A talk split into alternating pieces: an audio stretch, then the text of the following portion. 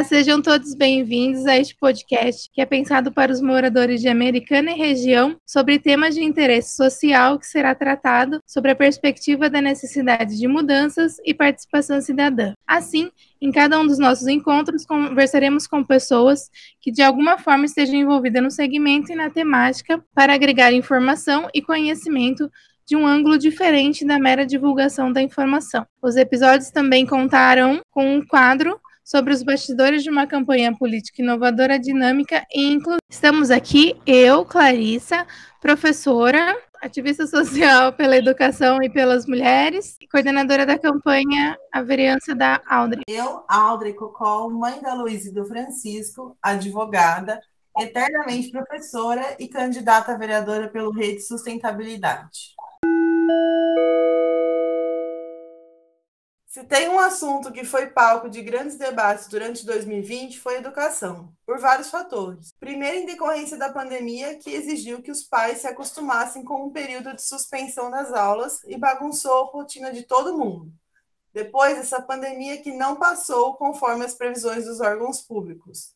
A crise de saúde e sanitária foram tão mal geridas que já estamos há quase oito meses restritos da normalidade sem previsão de vacinas e sem garantia de que outras ondas da doença venham escalar novos índices para além daqueles que já estão em plena altitude. Em meio a isso, professores, crianças e pais tiveram que se adaptar ao ensino à distância. A internet, que não é uma ferramenta disponível para todos os cidadãos, e às vezes eles mesmos não têm nem computador ou ainda precisa dividir entre os demais irmãos. Lembramos que no começo da pandemia, o ex-ministro da Educação, Abraham Weitraub, insistia que a pandemia iria acabar em seis meses e que ela afetava todo mundo igualmente, ignorando completamente os fatores de desigualdade social. Em um cenário totalmente despreparado para implantar o ensino à distância, índice de desemprego aumentando, mães que tiveram que deixar seus trabalhos por não poder ter com quem contar para cuidar de seus filhos, já que as escolas estão com as atividades suspensas, isso sem falar na educação para crianças com deficiência, que necessitam de outra dedicação especial, já que demandam preocupações com aspectos sensoriais e anatômicos em muitas situações. Professores de escolas da rede pública e particular que nunca tiveram plataformas de ensino à distância tiveram que se adaptar e sequer tiveram respaldo para tanto. Ademais, metas e uma pressão constante, proporcionando um ambiente mais estressante. Além do que, se a sala de aula muitas vezes torna-se um ambiente hostil, se engana quem acredita que dar aula em frente ao computador, com os alunos com câmeras desligadas e microfones também, pode ser mais perturbador ainda. Não que todas as salas de aula sejam hostis e que todos os alunos fechem os dispositivos como sinal de desrespeito, mas essa é a realidade que os professores tiveram que enfrentar. Há que se mencionar que ao menos o novo Fundeb foi aprovado, o que era então provisório se tornou permanente, mesmo depois de várias tentativas do governo de barrá-lo. Paralelamente, a questão da educação integral também tem sido palco das discussões no estado de São Paulo. O programa de ensino integral PEI, ofertado pelo governo, parece inicialmente uma boa forma de cumprir o que preza a lei das diretrizes básicas da educação, que no seu artigo 2 diz: a educação é dever da família e do Estado, inspirada nos princípios de liberdade e nos ideais de solidariedade humana, tem por finalidade o pleno desenvolvimento desenvolvimento do educando, seu preparo para o exercício da cidadania e sua qualificação para o trabalho. Porém, esse programa não vem acompanhado de uma mudança real de paradigma ou da cultura educacional que vem sendo desempenhado em vários estados brasileiros. A proposta amplia também o horário escolar, não viabiliza alternativas para os estudantes do período noturno, restringindo a possibilidade de alguns estudantes de complementar a renda familiar. Além do mais, muitas escolas sequer têm estrutura para suportar a demanda que será gerada pelo programa. Além do mais, as escolas do, do programa acabam reduzindo a necessidade da rede de docente Obrigada. e alunos de periferias e regiões mais pobres não podem ficar o dia todo na escola, acabam migrando para as escolas que não fazem parte desse sistema, aumentando ainda mais a demanda da rede pública de ensino, sobretudo a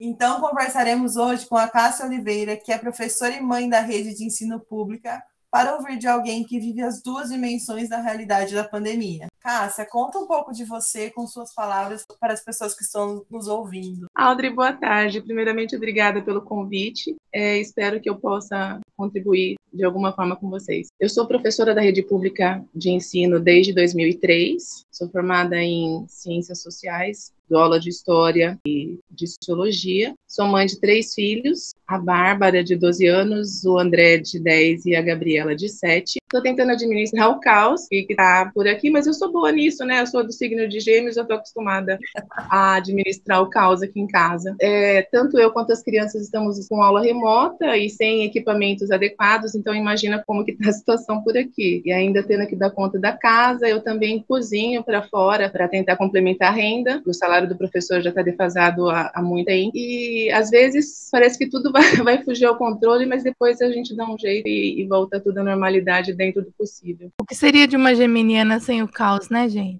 Pois é, difícil ele para sobreviver.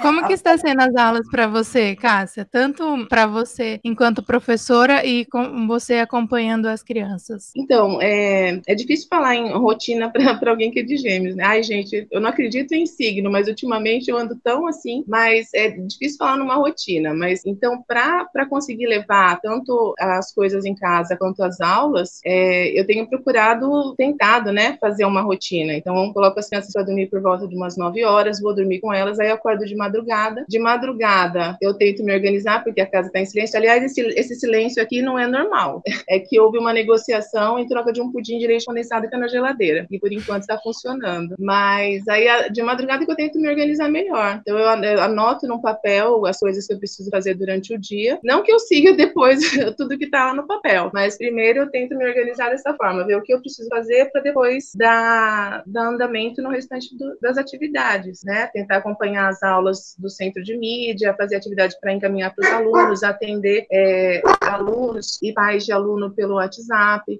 né? Tentar acompanhar as crianças nas aulas remotas, a cachorra também aqui que, que acompanha tudo e que é atenção o tempo todo. A, a Cássia falou do centro de mídias, né? Só para eu explicar para quem está ouvindo, o governo ele estabeleceu umas aulas por aplicativo, que é esse aplicativo Centro de Mídias. Então tem alguns professores que, que dão as aulas de acordo com o currículo e os alunos acompanham ou pelo celular ou pela internet, né, Cá? E aí depois Sim. os professores complementam mandando atividades e avaliando os alunos, né? Isso foi estabelecido, né, pelo Estado. Sim, e as aulas, essas aulas é, online, elas foram distribuídas durante o dia, mas não necessariamente no horário que eram as aulas, né? O pessoal, os alunos do ensino médio, tem aluno que está com aula à noite do centro de mídia e tinha aula de manhã, é, aula regular, né? Então tá, tá bem misturado. A gente tem um aplicativo, né, que coloca no celular, mas como a gente não recebeu nenhum equipamento, a gente tem que fazer as coisas por conta. Então, é, o celular fica sem memória, né? Então, assim, fica o aplicativo do centro de mídias lá e o WhatsApp para atender as pessoas, e o restante a gente tem que ir tentando outros meios. Igual hoje, para conversar com vocês, eu tive que pegar o celular da minha filha, né? É, o notebook, às vezes, a gente usa, mas nem sempre funciona o áudio, tem problema de conexão. Então, assim, é, as pessoas, tanto professores quanto alunos, estão com muita dificuldade nessas aulas também por conta disso, né, que a gente não tem equipamentos adequados para esse tipo de atividade. Então a gente vai fazendo conforme vai conseguindo. Professoras vão na escola, mas dão aula online, entendeu? Porque tipo, a escola disponibiliza, mas, a... mas é particular, né? Mas abriram, mas abriram também para os professores que não têm internet, se quiserem ir na escola para dar aula lá da escola ou fazer atividade lá da escola, pode, mas é complicado porque os professores estão com as crianças em casa também, os filhos filhos, e os filhos também têm aula remota, né? Isso que eu ia falar, você deixa as crianças aonde, né? Porque ainda mais porque os então, horários. Não, não tem hora. Ainda mais se você é mãe é solo, né? Então, como que você vai ficar saindo e deixar as crianças? Com quem? Né? Às vezes a gente até consegue, quando precisa, deixa com a tia, com a vizinha, mas não é sempre. Então a gente tem que ficar com eles em casa, desenvolver as atividades de casa. É. Sempre acontece algum imprevisto também, que assim, o que você planeja para o eh, dia todo, de repente você tem que mudar toda a programação porque aconteceu algum imprevisto. Era, é uma situação que não nunca aconteceu, né? A gente nunca uhum. passou por esse negócio de, ah, fica em casa e dá aula de lá. Então, assim, é tudo novidade, né? Foi tudo na tentativa e erro, a gente deu um monte de cabeçada, a gente não sabia nem por onde começar. E, e eu não sei também falar para vocês agora, depois de quase oito meses, se está num, numa rotina. Não consigo ver ainda como uma rotina de trabalho, né? É, a gente tenta organizar uma rotina, mas aqui em casa acontecem vários imprevistos e tem, tem a casa também, tem que ir ao mercado, depois no mercado tem que higienizar tudo para guardar, tem que fazer. As crianças em casa comem o tempo todo, o tempo todo eles estão comendo. É e, e, e, fica complicado, sabe? Eu queria perguntar também, você percebe, por exemplo, a dificuldade dos pais na hora de acompanhar a aula, Cássia? Tipo, assim, às vezes eles estão assistindo ou não estão tá assistindo, eles também sofrem assim durante a aula online? Olha, eu imagino como deva ser difícil para os pais acompanharem as aulas, porque eu sou professora, eu estou com as minhas aulas aqui, meus filhos também têm as aulas deles. Eu não estou conseguindo acompanhar da forma como eu deveria. E, e o pior é que a gente vai se sentindo muito mal por isso, né? Porque as aulas dele, eles, eles pedem várias aulas, eles não conseguem assistir todas, porque só um dos do, do celular, é assim, as crianças têm o celular, mas só um do celular consegue, que é esse que eu estou utilizando, que consegue utilizar o Meet para assistir as aulas, então nos outros tem as atividades para fazer, as atividades vão acumulando, e muitas vezes é, os meus filhos mesmo, eles ficam achando que eles vão repetir de ano, tem muito aluno que vem também desesperado no WhatsApp, falando assim, professor, eu vou repetir de ano, eu não estou conseguindo fazer, como que eu faço? Tem tem essa preocupação, porque estão tudo perdido. Imagina os pais é, que trabalham fora, porque nós estamos trabalhando em casa e, e já está complicado. Os pais que trabalham fora, que voltam em casa no final da tarde ou à noite, muitas vezes têm um dispositivo só, tanto para eles utilizarem quanto para as crianças e tudo mais. Como que eles fazem? É, é, é meio, em muitos casos, é impossível, né? O acompanhamento. E muitas vezes também os pais reclamam que eles não sabem o, que, o, não sabem o conteúdo, aí fica difícil conseguir orientar. O, o Estado, agora depois de quase oito meses, que ele saiu uma reportagem semana passada falando que eles vão disponibilizar chip para os professores colocarem no celular, depois de todo esse tempo. Ainda não falou de, meca é, de aparelho, né? Porque assim, é, todo mundo está usando o seu computador. Na verdade, eu estou usando o computador da Audrey que ela me emprestou, porque o meu já quebrou. Mas assim, cada um está usando o seu equipamento. E aí ele lançou um programa de que ele vai é, fazer um Isso é o governador Dória, né? De que ele vai é, disponibilizar dois mil reais para o professor para comprar um computador novo. Mas se eu não me engano, é a partir do ano que vem e vai ser parcelado em 24 vezes. Então vai vir 80 e poucos reais por mês para você comprar um computador. Que computador que você vai comprar pagando 80 reais por mês? Então, assim, é, é, é umas coisas assim muito atrasadas e que não cabe na realidade, né? As ações que o governo acaba tomando que não tem nada a ver com a realidade, né? Sim, muita e boa parte dos nossos alunos não tem acesso à internet. É, tá resolvendo os problemas entre aspas dos professores, né? Mas das crianças, porque você tem três. Sim. Você tem um dispositivo aí e se as aulas forem todas meio horários parecidos, como que vocês fazem? Não faz. A gente perde parte, eles fazem as atividades, e aí, para acompanhá-los também, como não estou conseguindo no momento que, que deveria, year as atividades vão se acumulando, né? Ainda que eles estudam é, no SESI, pode falar aqui, ainda que eles estudam no SESI, e lá estão fazendo um, um esquema de, de monitoria. Então, assim, tem uma é, marca horário, tem uma estagiária que fica lá com um aluno, o aluno vai lá naquele momento numa sala só ele é estagiário e ela ajuda eles a fazerem alguma atividade, mas também, assim, desde o começo eles foram umas quatro vezes, né? Até mesmo a Gabriela está em processo de alfabetização, né, Cássio, que ainda é mais difícil, né? Muito prejudicada porque ela ainda não, não consegue é, ler e escrever direito, né? Ela ainda está em processo de alfabetização. Ah, e aqui eu sofro com a Luísa também. A Luísa entendeu, a Luísa é autista, né? Então ela entendeu que eu sou mãe, eu não sou professora. Eu só mostro a liçãozinha assim para ela, ela já pega a lição na minha mão, joga fora. Com o resto, com a psicóloga ela faz legal, com a professora ela faz legal, mas comigo não tem jeito. E eu também posso dar a tarefa para ela. Ela até fez algumas assim, mas eu pedi ajuda da professora dela. Porque a gente nem tem informação, né? Por exemplo, eu sou professora de fundamental e médio, eu não tenho informação para alfabetizar uma pessoa. E aí, se eu for pegar para alfabetizar, eu não sei por onde começar, né? Porque não, não é a minha área, do mesmo jeito que os pais também não têm informação para auxiliar os filhos, né? Mas auxiliar o autista. É, então. Outras, ou outros tipos de deficiência, né? Como que, é. como que as mães estão fazendo? Como você vê a educação básica e a importância dela para as crianças, na opinião de mãe e professora? Olha, eu acredito ainda, ainda acredito. Aliás, eu estou na, na, educação por conta disso, né? No poder transformador que, que, que a educação tem, que a escola tem na vida das pessoas. Então, é uma educação básica de qualidade é, é o princípio para tudo, né? Para uma sociedade melhor, para uma vida melhor. Se faltar isso, prejudica todo o restante. Então, o, mínimo que as pessoas têm para a gente conseguir construir uma sociedade melhor, para a gente conseguir um mundo melhor, é, é, ter uma educação de qualidade. E ela tem que ser acessível, está na, na Constituição, né? É um direito do cidadão e um dever do Estado. E sobre a educação integral, qual é a sua opinião sobre ela, Cá? Meus filhos estão na educação integral, né? E eu vejo que é uma é necessidade para muitos pais a, a, educação integral ainda hoje. Mas o problema da forma como ela está sendo implantada na rede estadual, ela é, ela é excludente. A educação integral é excludente, né? Ela tira a autonomia do professor e a gente vê assim boa parte das escolas tem o ensino integral tem ciclo único, também o que dificulta para os pais. A escola onde eu dou aula ia se transformar em escola integral. Então assim muito provavelmente seria ciclo único. Então, uma escola que, que tem é, ensino fundamental 1, ensino fundamental 2, ensino médio, e que atende mais de mil alunos, de repente ia ter um ciclo só com menos da metade dos alunos. E esses alunos que não seriam atendidos iriam para onde, não é? E, e os pais que têm filhos em ciclos diferentes, como que iam fazer com os filhos? Iam ter que matricular os filhos em três escolas diferentes? Como que seria a dinâmica do dia a dia que já é corrido do jeito que está? Então, tem uma série de coisas, é, a gente não tem estrutura adequada. Muitos professores também, os professores a gente vê o quê? Ele pede autonomia, ele tem que abrir mão dos seus direitos, sem, é, porque senão você está fora, né? Vive com a corda no pescoço. E o que a gente vê é que assim, essas escolas de tempo integral, elas servem de vitrine para o governo para fazer de conta que a educação está de uma forma que ela não está. Ao passo que eles deveriam ver é investir numa educação pública gratuita de qualidade para todo mundo, não não fazer essa distinção. Ainda para quem é mãe mãe, né? Porque, tipo assim, como que você vai juntar toda essa mudança de horário junto com a sua aula ou junto com o seu horário de trabalho? Quer dizer. E tem os alunos também que do ensino médio, né?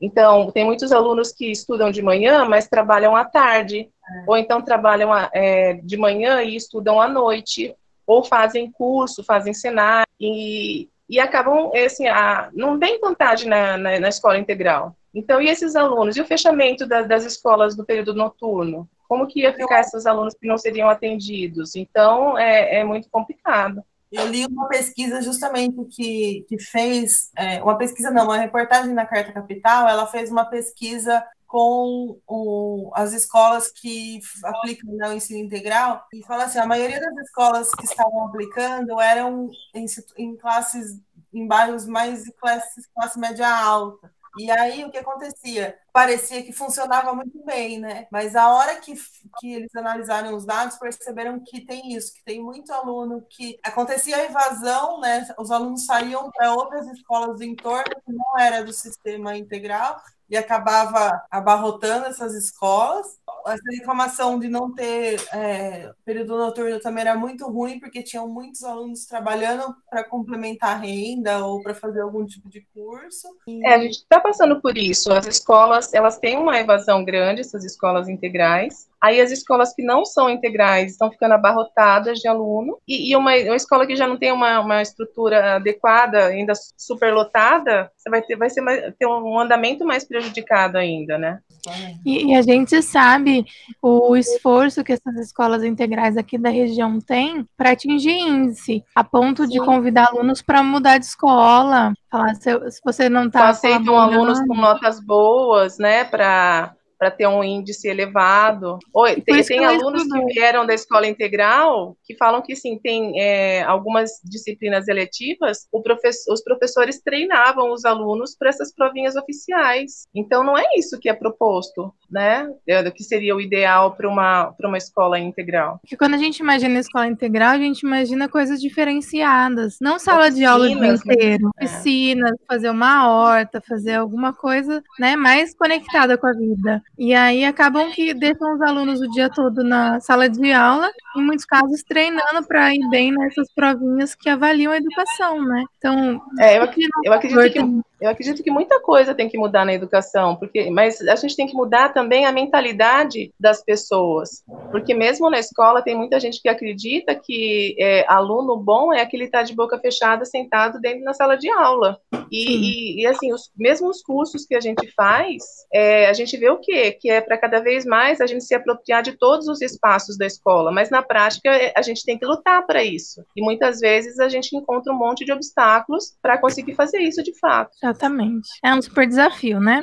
Para fechar, eu queria perguntar duas coisas para você. Primeiro, assim, as pessoas estão falando que esse ano deixou de se aprender muita coisa, que foi, que foi um ano perdido, que não, não conseguiu atingir aí todo o currículo disponível para séries. E o que, que, que você fala aí para acalmar os pais? O que, que pode acontecer e como que você vê o ano que vem? Então, ano perdido, a gente pode considerar se levar em conta a quantidade de óbitos né, que aconteceram. A gente já tem mais de 150 mil mortos no país. Mas, fora isso, é, a gente tem que cuidar dos nossos, a gente tem que se cuidar. Então, seria perdido de fato se a gente perdesse mais vidas por conta dessa pandemia. Então, é claro que, que muita, mesmo as crianças que eu falei, que a minha filha do primeiro ano está em fase de alfabetização, isso a gente corre atrás. Pode pensar o ano que vem em aulas de reposição, em aulas de reforço, tem uma série de coisas, mas o principal é pensar na vida, a manutenção da vida, da saúde, tanto nossa quanto daqueles que a gente ama e de todo mundo. Voltar à aula agora nesse nesse momento, como tem muita gente que está querendo, é no mínimo irresponsável, porque a gente não tem uma vacina. Como que a gente vai colocar a vida dos nossos, a nossa vida em risco agora? Quer dizer, gente, o ano todo as aulas foram remotas, agora que falta um, dois meses para terminar as aulas, voltar. Para quê? Para aumentar o índice de contaminados? Porque um aluno contaminado pode contaminar to todos os outros. Você consegue imaginar um aluno ficar uma aula toda com a máscara no rosto? Nós mesmo, quando, temos que falar com as máscaras, é, é, complicado, a gente fica com vontade de tirar. Imagina numa sala de aula, os alunos que ficaram praticamente o ano todo sem se ver, quando encontrar o colega não vai abraçar?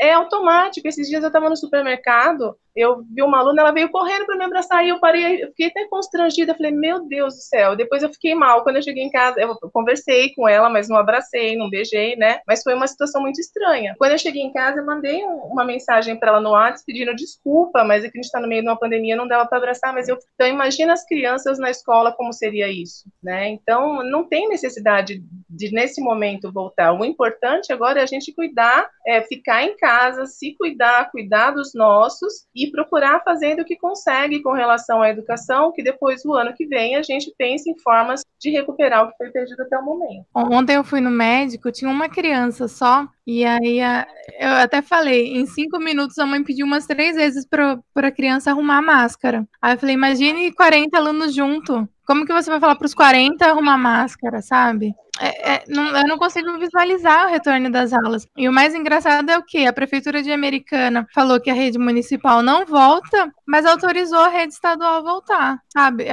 é uma incoerência. Qual que é a diferença de uma escola para outra, né? E eu achei uma irresponsabilidade grande também no discurso do, do dirigente de ensino de Americana, falando que as escolas têm condições para retornar. Como que ele pode garantir a segurança e a saúde dos alunos nas escolas? A gente não tem funcionários em número suficiente. A, a minha escola, que tem mais de mil alunos, a gente tem está com um, um, um, funcionário, um funcionário por período para tomar conta dos alunos. Como que esse funcionário ou essa funcionária vai dar conta de fiscalizar quem que está usando máscara, dispersar a aglomeração e a saúde dos, dos alunos. Tem um aspecto também que, que nem a minha filha é autista, foi autorizado aos autistas não usarem máscara. Minha filha está na, na escola, na escola regular. E o Francisco não fica de máscara. O Francisco tem dois aninhos, né? Tipo, ele fica 20 minutos e tira. Outro dia ele tava com a máscara aqui embaixo com a chupeta na boca. Mas a americana, 80% da cidade cidade não quer retornar. Não sei se eles estão separando, né, quem é rede pública e quem é rede privada. Na, na pesquisa realizada na escola onde, onde eu dou aula, 15% dos pais são favoráveis ao retorno apenas, o restante não. Mas mesmo esses pais, acho que eles estão, eles estão confiantes de que, que as crianças estariam seguras dentro da escola. E não estão, né? Não dá para a gente garantir isso, nem para professor, nem para funcionário, nem A, a, escola, assim, o problema que está acontecendo também, que eu acho, é que, assim, tudo está voltando, né? Tipo, voltou o comércio, voltou o, o, transporte, agora parece que vai voltar o transporte 100%, né? Então, assim, é, e uma outra coisa que, que, que vai pesar também é que está tendo uma evasão das escolas particulares para a escola pública. Como que o... É que está tendo pressão, né, da parte das escolas, por parte das escolas particulares que estão perdendo alunos, né? Então, eles estão pressionando para o retorno às aulas. Mas, mas tem alunos também indo para a rede pública, né? Como que isso vai ser, tipo, na, presencialmente, como vai ser quando isso acontecer? Tem muita gente falando assim, ah, e parques estão abrindo, tudo está reabrindo, igual você mencionou, mas é, qual o problema na escola? Os alunos, eles ficam a manhã toda ou a tarde toda e a maior parte dentro, dentro de uma sala de aula fechada. Nossa, e ali eles vão fazer, vão ter trocas. Tem um momento do intervalo, mesmo se fizer assim, intervalo, é, cada sala num horário diferente, é, como que você vai manter isso? Você não tem como, não tem como fazer isso é, de maneira,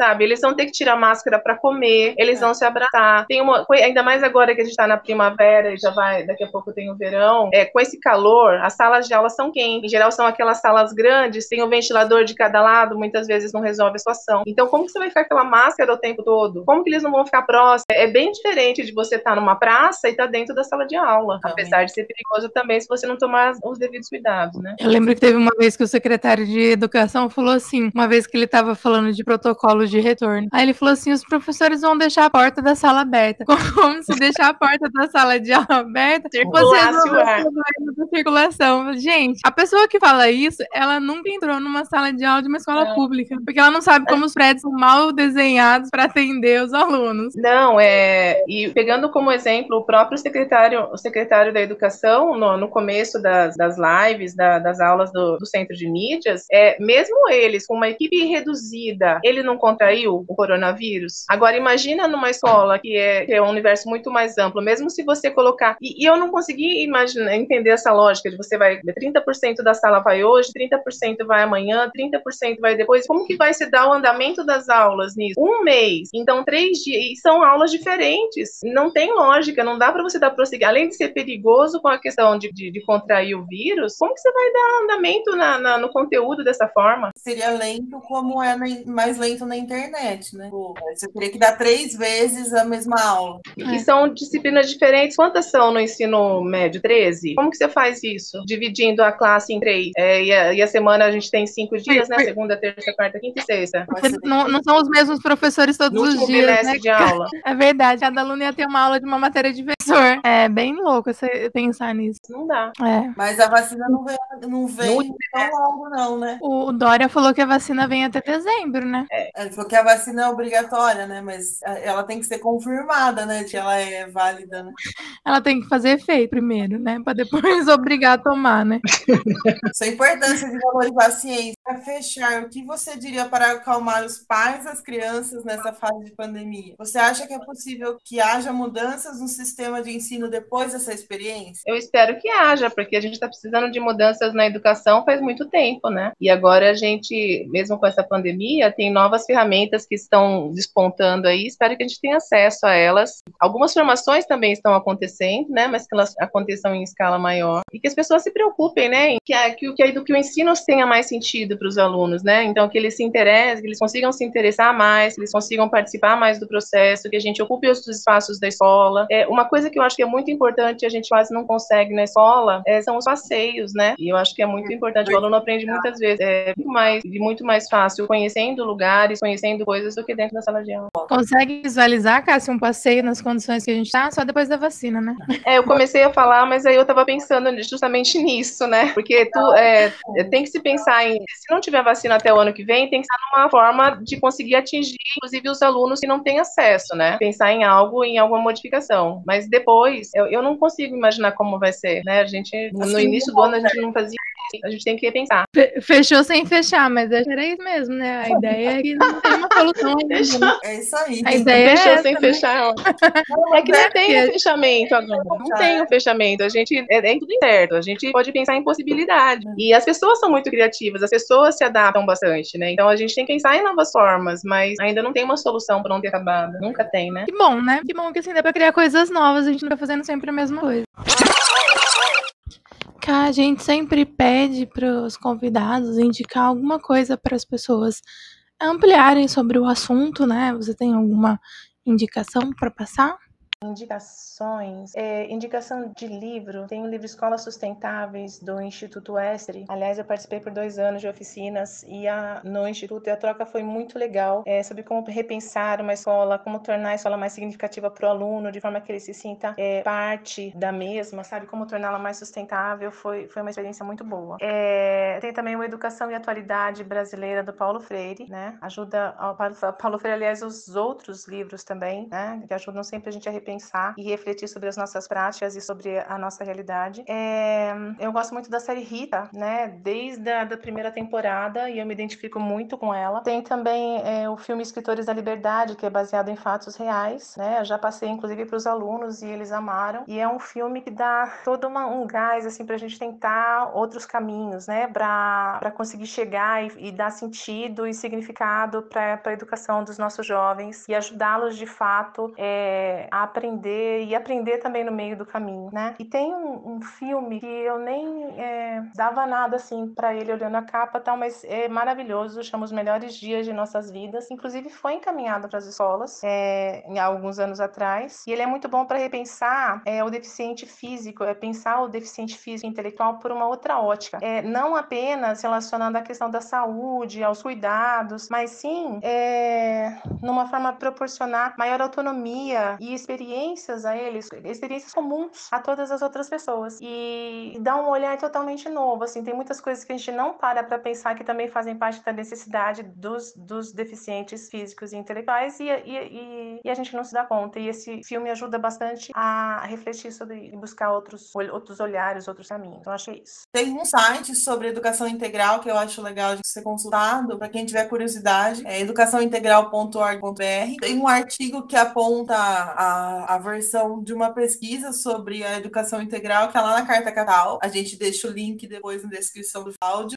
É, tem um programa no GNT que chama Corações e Mentes, Escolas Transformadoras. Um episódio do Greg News que fala sobre o Enem, está disponível no YouTube. Tem um documentário que chama Nunca Me Sonharam, que ele tem disponível no YouTube, também a gente pode deixar o link. Ele é muito bacana porque ele vai estudar escolas públicas e mostra que tem como melhorar a qualidade de ensino. Ele conversa bastante com alunos é bem interessante. É, tem também podcast, né? Duas indicações de podcast. Um é As Amigas, episódio 3, que fala sobre o EAD, a realidade das mulheres. O Café da Manhã, que vai falar sobre o Fundeb, né? Para que, que serve e o que estava em jogo, que ele acabou de ser votado, né? Recentemente. E o filme Bacurau. O filme Bacurau fala um pouco de uma de um jeito novo, né? De, de educar, né? O professor ele tem uma, uma forma diferente, uma, um método diferente. A escola é muito muito democrática, assim como é a cidade. Então é muito legal olhar a educação sobre aquela perspectiva. Interessante do Bacurau também é que eu acho que o aspecto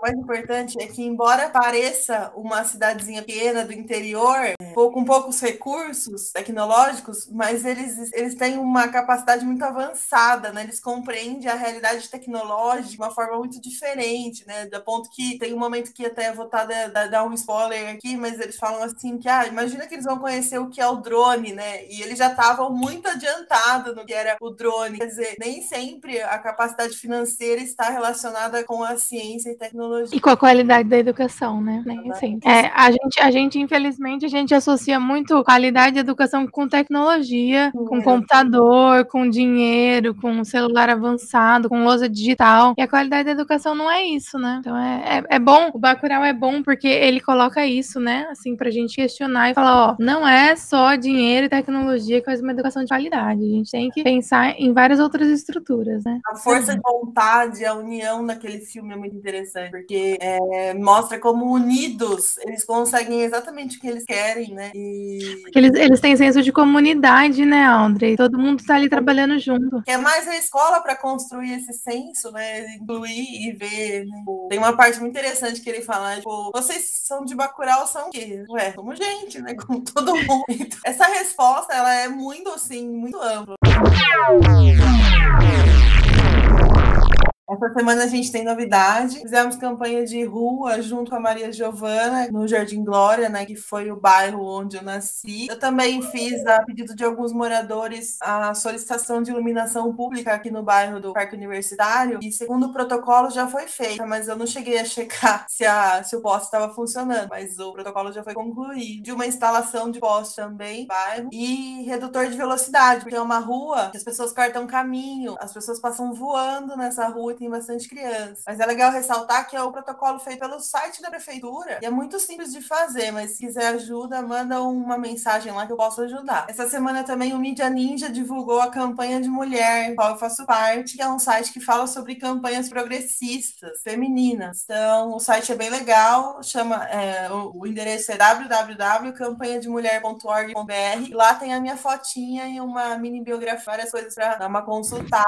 Ah, e, e sobre o Mídia Ninja também é legal que eu sou a única candidata americanense faço parte dessa campanha, né, dessa plataforma. Essa semana também foi colocado no ar o meu site, www.aldrecocol.com.br. Lá tem a minha biografia, o motivo pelo qual eu resolvi me candidatar, mas ainda a gente vai colocar bastante informação e terei, terei a disponibilidade do blog também, onde eu colocarei mais coisas pessoais, campanha. Super obrigada pela participação da convidada, por dedicar um tempinho da sua agenda e com os filhos, né? E agregar o debate, fortalecer a participação social é o projeto que conduz, conduz esse podcast. Obrigada a todos que de alguma forma contribuíram para a realização desse podcast. É importante ter conosco pessoas dispostas a questionar o que está posto e se colocar em movimento, se mobilizar para mudanças. Obrigada por quem ouviu esse programa e apoia. Um abraço.